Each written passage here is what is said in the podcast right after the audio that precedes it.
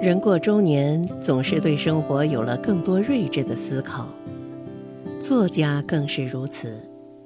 许多作家中年后会爱上随笔，笔下流出的多是对世事人生平和的观察，深刻的洞悉。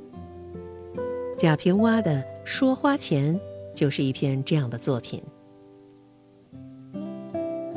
中国传统文化里有一路子是善于吹的。如气功师、街头摆摊的卜卦者、餐桌上的饮者、路灯下拥簇着的一堆博弈人和观弈人，一分的本事吹成了十二分的能耐，连破棉袄里抠出一个师来，也是真养的，也是双眼皮的俊的。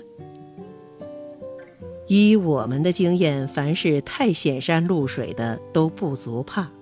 一个小孩子在街上说他是毛泽东。由他说去，谁信呢？人不信，鬼也不信。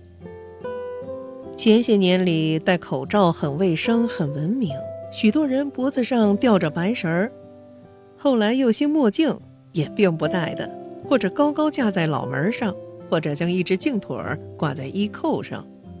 而现在却是行立坐卧什么也不带的，带搭个大，越是人多广众，越是大呼小叫的对讲。这些都是显示身份的，显示有钱的，却也暴露了浅薄和贫相。金口玉言的人，只能是皇帝，而不是镶了满口金牙的人；浑身上下皆是名牌服饰的人，没有一个是名家贵族。亿万富翁大概也不会有个精美的钱夹装在身上。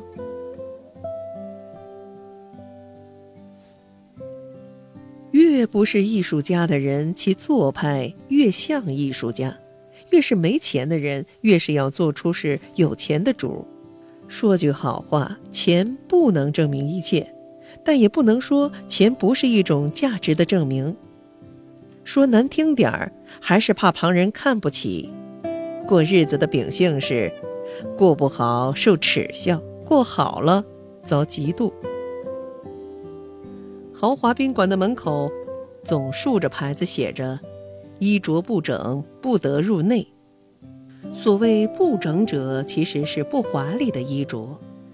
虽然世上有凡人的邋遢是肮脏，名流的邋遢是不修边幅之说，但常常有不修边幅的名流，在旁人说出名姓后，接待者的脸面方由冷清到生动。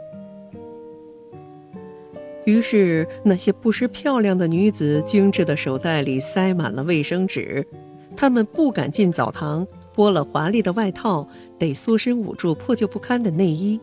锃亮的高跟皮鞋不能脱，袜子被脚趾捅出个洞。她们得赶快谈恋爱，谈恋爱了却花男朋友的钱，或者不结婚，或者结了婚搞婚外恋，傍大款。今天列住这个。明天瞄准了那位，藤缠树，树有多高，藤有多高。男人们下海在水里扑腾，他们下海在男人的船上。社会越来越发展到以法律和金钱维系，有定数的钱就在世上流通，聚聚散散，来来往往，人就在钱上穷富沉浮。若将每一张钞票当一部小说来读。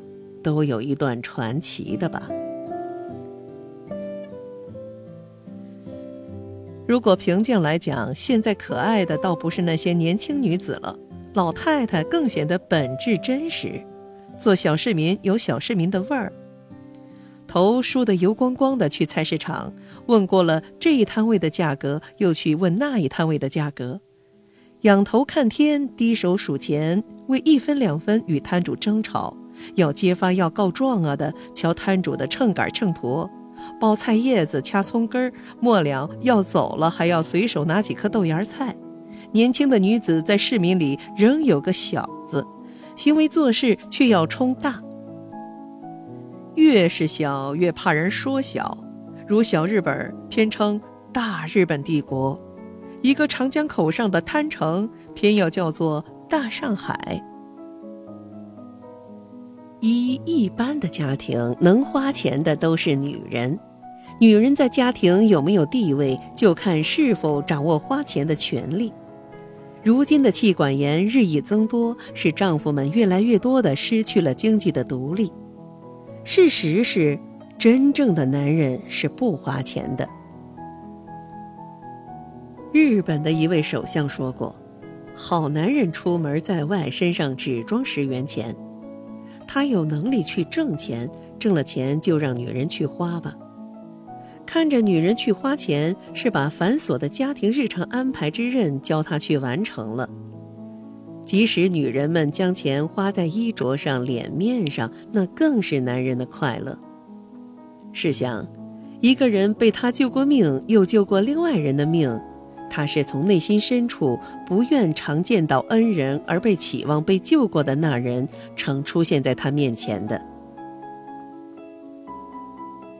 不管如何的否认和掩饰，今日的社会还是以男人为中心的社会。女人，如张爱玲所说，即使往前奔跑，前面遇到的还是男人。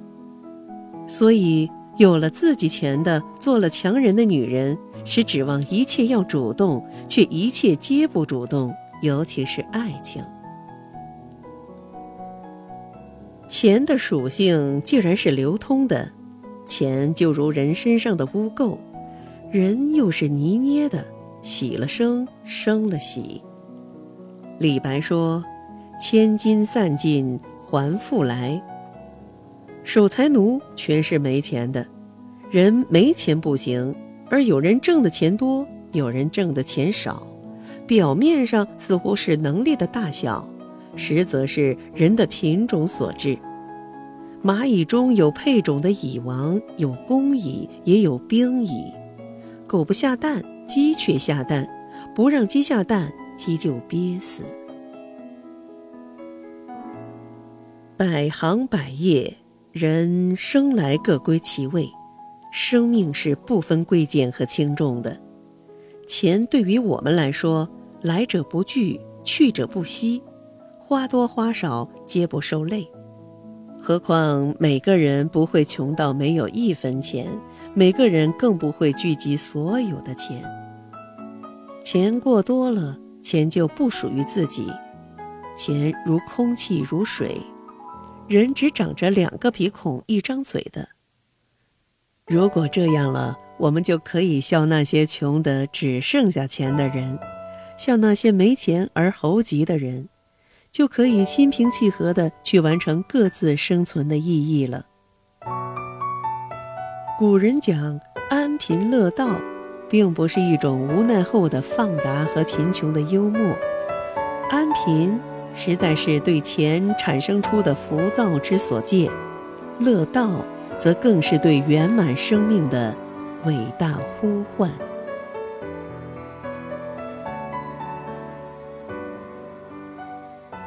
这篇文章从细处落笔，描画了中国传统文化里普遍存在的一种社会心态——善吹。从气功师到卜卦者，从隐者到博弈者，一分的本事吹成十二分的能耐。就连身上长出的虱子，也是双眼皮儿俊的。作家贾平凹挖掘出这种心态的现实根源。